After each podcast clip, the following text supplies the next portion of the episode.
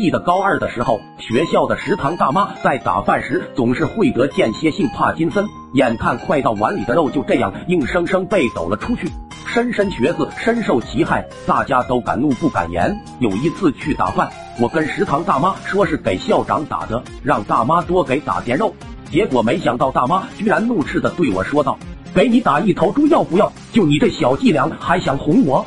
正常来说，我肯定会选择息事宁人，但此刻我的余光看见女神小月在另一条队伍排队。如果我现在退却的话，小月会怎么想？我是时候彰显鄙人真正的男子汉气概了。紧接着，我双手一用劲，就把里面的盆给掀了，土豆撒了一地。在一边聊天的食堂老板和校长看到这边有情况，便跑了过来。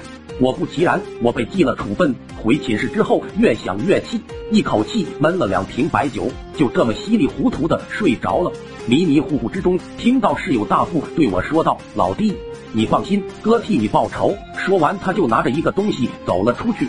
没想到第二天早上，我在食堂打了一碗稀饭。走到食堂门口的时候，我突然踩到一坨黏糊糊的东西。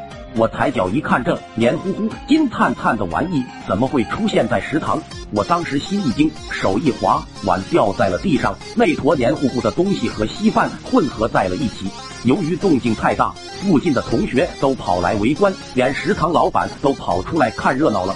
当他们看见我的稀饭中那坨金灿灿的谷物的时候，脸色瞬间都变了。没想到此时白酒的后劲又上。来了。我顿时感觉天旋地转，一下子躺在了地上。老板看见之后，腿都吓软了，跪在我面前掐我人中，边掐边流泪。此时，大富趁势起哄，大声叫道：“食堂老板想害我们，他的饭有问题，大家以后别来食堂吃饭了。”食堂老板赶紧解释说：“他们的饭菜肯定没有问题呢，金灿灿的玩意只是冬瓜。”说着就拿起勺子在地上舀了一勺，喝了一口。证明给我们看。紧接着，他脸上出现了怪异的表情。看到这一幕，旁边的大富实在忍不住了，哇的一声吐了出来。